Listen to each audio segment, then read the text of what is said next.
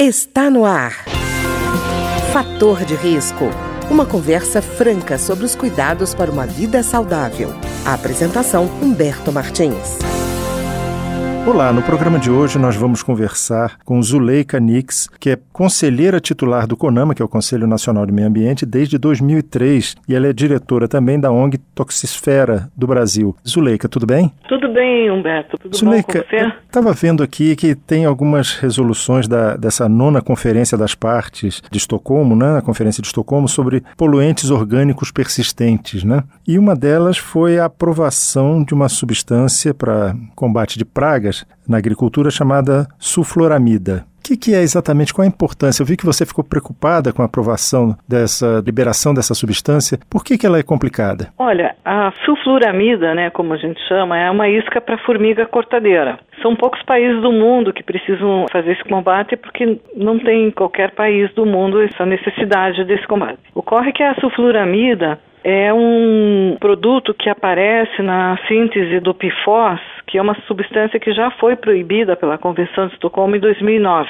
A sulfuramida não foi objeto de banimento naquela época porque o Comitê Científico da Convenção de Estocolmo não estabeleceu essa recomendação para a Conferência das Partes. Apenas recomendou o PFOS. E o Brasil, então, necessitando do PFOS para produção de sulfuramida, solicitou, então, para a COP em 2009 uma autorização para produzir e usar. E a convenção concedeu essa autorização e então o Brasil vem sistematicamente a cada COP desde 2009 solicitando renovação, alegando que não existe alternativa para o combate de formigas cortadeiras para a agricultura e que a agricultura é muito importante, portanto não poderia banir simplesmente. Mas, Zuleika, você estava me dizendo, inclusive, que não é verdade, que existe um substituto, sim, para controle de formigas cortadeiras, é isso? É isso. É, nós fomos pesquisar, então, na época,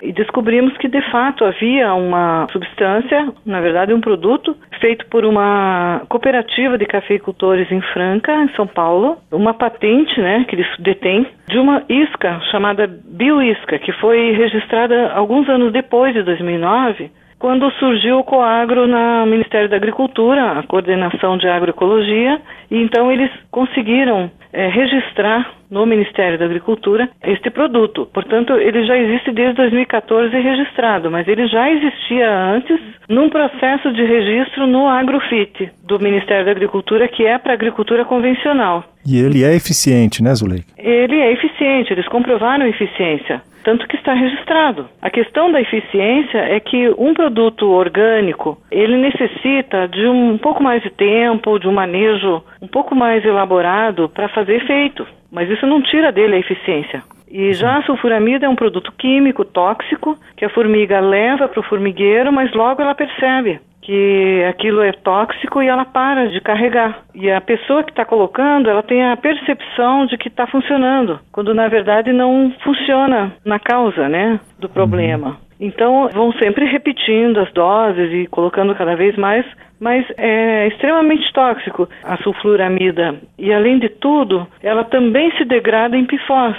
Então ela é produzida a partir do PFOS, mas ela também depois no meio ambiente ela se degrada em PFOS. Certo. O PFOS, que é o sulfato de perfluoroctano, ele não é assim despachado pelo organismo, né? Ele é que chama bioacumulativo, não é isso? Exatamente. O fato dele ser um poluente orgânico persistente, né, para ter sido banido na Convenção de Estocolmo dos poluentes orgânicos persistentes, ele precisa ter as características de um POP, que são justamente a, a persistência no meio ambiente, bioacumulativo e persistente, e também ele se transporta, né, globalmente. Uhum. Ele tem uma alta capacidade de, de ser transportado pela atmosfera do planeta. Então, assim, ele tem todas as características de um POP. Quando a, o comitê científico determina que uma, uma substância tem as características de um poluente orgânico persistente, ele recomenda às partes do acordo que listem essa substância na, na lista de banimento global. Pois é. O PFOS é... foi listado. Uhum. E Zuleika, uma coisa que você falou que me chamou a atenção foi isso, quer dizer, é um elemento tóxico que pode percorrer grande distância pelo ar, quer dizer, e pelo visto ele não é degradado nem na água, nem no ar, nem sob a ação da luz solar, né? Não, ele justamente, ele é resistente à degradação. De modo que, por exemplo, um estudo que a gente tem feito pela doutora Juliana Leonel, que fez na Bahia, na costa de uma grande região que ela pegou para estudar, ela encontrou PFOS, degradação da sulfuramida na costa brasileira. Uhum. Então, veja, ele também vai chegar nos lençóis freáticos e também vai acabar parando na, no mar, na costa. Certo. Ou seja, ele tem uma migração, né? É, não fica parado naquele e... lugar onde foi aplicado. Né? Ele não fica ali só. E Zuleika, quando se diz que uma substância é bioacumulativa, isso quer dizer, por exemplo, que se acumulou no peixe ou como peixe, também esse elemento vai entrar no meu organismo e não vai sair, é isso? É, ele, você pode até, vamos dizer, expelir uma parte daquilo que você consumiu através da água, pela água ou pelo alimento, mas ele vai causar um dano à saúde antes disso, né? Quer dizer, ele vai entrar num ciclo biológico, né? Pois é, porque eu estava vendo, Zuleika, que o PFOS é considerado um desregulador endócrino, né? Um disruptor que chama endócrino. Também. Quer dizer, Também, é uma substância é uma que parece um, um, hormônio e que prejudica o funcionamento do próprio hormônio gerado pelo corpo, né? Exatamente, esse é o papel dos disruptores endócrinos, né? Ele é um disruptor hormonal. Então, é, são muitas as substâncias que existem no rol, né, dessa classificação. Uh, os POPs, eles também têm essas características. Além das características conhecidas dos disruptores endócrinos é, tem outras características, né? De toxicidade. Pois é. E, eu... e a questão da biodiversidade está envolvida nisso, né? A biodiversidade também sofre a ação dos contaminantes químicos. Né? Pois é, eu vi a, a, partir dessa ação como desregulador endócrino, eu vi esse risco de mau, de mau desenvolvimento de órgãos sexuais, aumento de incidência de câncer, diabetes e mutações que podem ser transmitidas de forma hereditária. Quer dizer, não é uma coisa tão tranquila assim, não, né? Não, não, eles são classificados como extremamente tóxicos, né? E os grupos vulneráveis são justamente as mulheres grávidas, né? Os fetos, os bebês em fase de amamentação, se a mãe está continuamente exposta a essas substâncias. Diria assim que a gente ninguém escapa, né? Não importa a classe social, a classe etária, ninguém escapa da contaminação porque ela é muito socializada. Ela é usada por uma empresa, vamos dizer, para seu próprio benefício e, no entanto, todo mundo paga a conta. Você e... tem toda a razão, são muito, muito perigosos. E o Brasil é o maior produtor de sulfloramida, é isso? Atualmente eu diria até que é o único, porque a China, que era outro produtor, eh, anunciou que em 2019 iria parar. A China é uma grande exportadora de PFOS também, e, portanto, o Brasil tem onde comprar PFOS para produzir sulfuramida. Infelizmente, o governo foi várias vezes nessas reuniões do comitê científico e não bancou o fato de que o próprio governo tem conhecimento de um produto que ele próprio registrou e que uhum. é não tóxico, utilizado na agricultura orgânica, agroecologia, né, vamos dizer, na agricultura sem uso de agrotóxicos, né? E, Zuleika, outra coisa que um ponto que normalmente se diz é que quando você fala em agrotóxicos não tem problema que você tem um certo controle, então haveria uma necessidade de haver uma indicação, mas parece que ele é também usado, é um produto vendido para uso em jardim, é isso? Aí você entrou numa questão é, muito ampla. Por um lado, a gente sabe que não existe controle, que uma vez que você, você coloca um, uma substância tóxica altamente persistente no meio ambiente, mesmo que você tenha comprado com a prescrição agronômica para uso agrícola, etc., o controle no ambiente não existe. Uma vez lançado no meio ambiente, uhum. você não tem mais como controlar aquela substância. Uhum. Então, esse é um ponto. Mesmo que exista um controle hoje oficial, em tese, de que você só pode comprar um agrotóxico com prescrição agronômica, o fato é que, às vezes, você consegue comprar sem a prescrição e depois que você compra, você não é controlado se você está usando corretamente ou não. Agora, pior do que isso é o que você falou agora. Quer dizer, além de não estar sendo devidamente controlado nenhum agrotóxico, na minha opinião, no Brasil, depois que é lançado no meio ambiente, não existe monitoramento para verificar o grau de toxicidade, se precisa parar de usar, se deveria dar um tempo, qualquer coisa assim. Isso não existe no Brasil. Mas o pior é isso: a monografia da sulfuramida da Anvisa, a monografia que diz onde pode aplicar, lá permite o uso em jardins.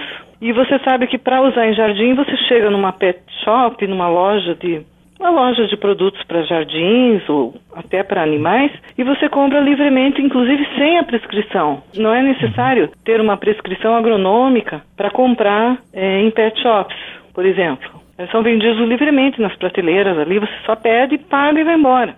Então, a Anvisa já deveria ter é, alterado essa monografia desde 2009. Uhum. Faz 10 anos que está atrasada essa monografia. E, Zuleika, é verdade que no, na Argentina, no Uruguai, ele também é vendido como produto de uso em jardim também? Sim, segundo os nossos colegas que fizeram uma investigação, de fato, é, lá está sendo vendido assim. Então é por isso que eu estava te explicando que a sulfuramida mesmo, a sulfuramida como um produto, não foi listada na Convenção de Estocolmo. Então o Brasil, além de, de pedir autorização, pediu autorização apenas para produzir e usar no seu país aqui, alegando que a agricultura necessitava desse produto, por não existir alternativa. Em seguida, descobrimos que o Brasil estava exportando para vários países que, inclusive, são partes da Convenção de Estocolmo. Então, a, o comitê científico foi notificado disso e recomendou, então, nessa última COP que teve agora, que se listasse, então, como substância para banimento a, a sulfuramida expressamente, porque ela não estava listada. Tá. E agora, então, foi listado. E o Brasil, a gente pediu que o Brasil parasse de pedir uso para uma finalidade aceitável que é um termo que existe no texto da Convenção de Estocolmo, que ele está usando desde 2009, essa cláusula, e passasse a usar uma outra cláusula chamada isenção específica. Que significa o quê? Que significa assim, quando um país tem uma alternativa, mas não tem tempo de fazer o banimento imediatamente, porque ele precisa de um tempo para ajeitar, arranjar os procedimentos dentro do país, regrar, etc., então ele pede uma isenção específica que tem validade de cinco anos. Enquanto que de uso aceitável é meio que eterno. Ele vai a cada COP provando que ele não conseguiu achar uma alternativa, então ele, ele renova. Enquanto que a isenção específica não é renovável.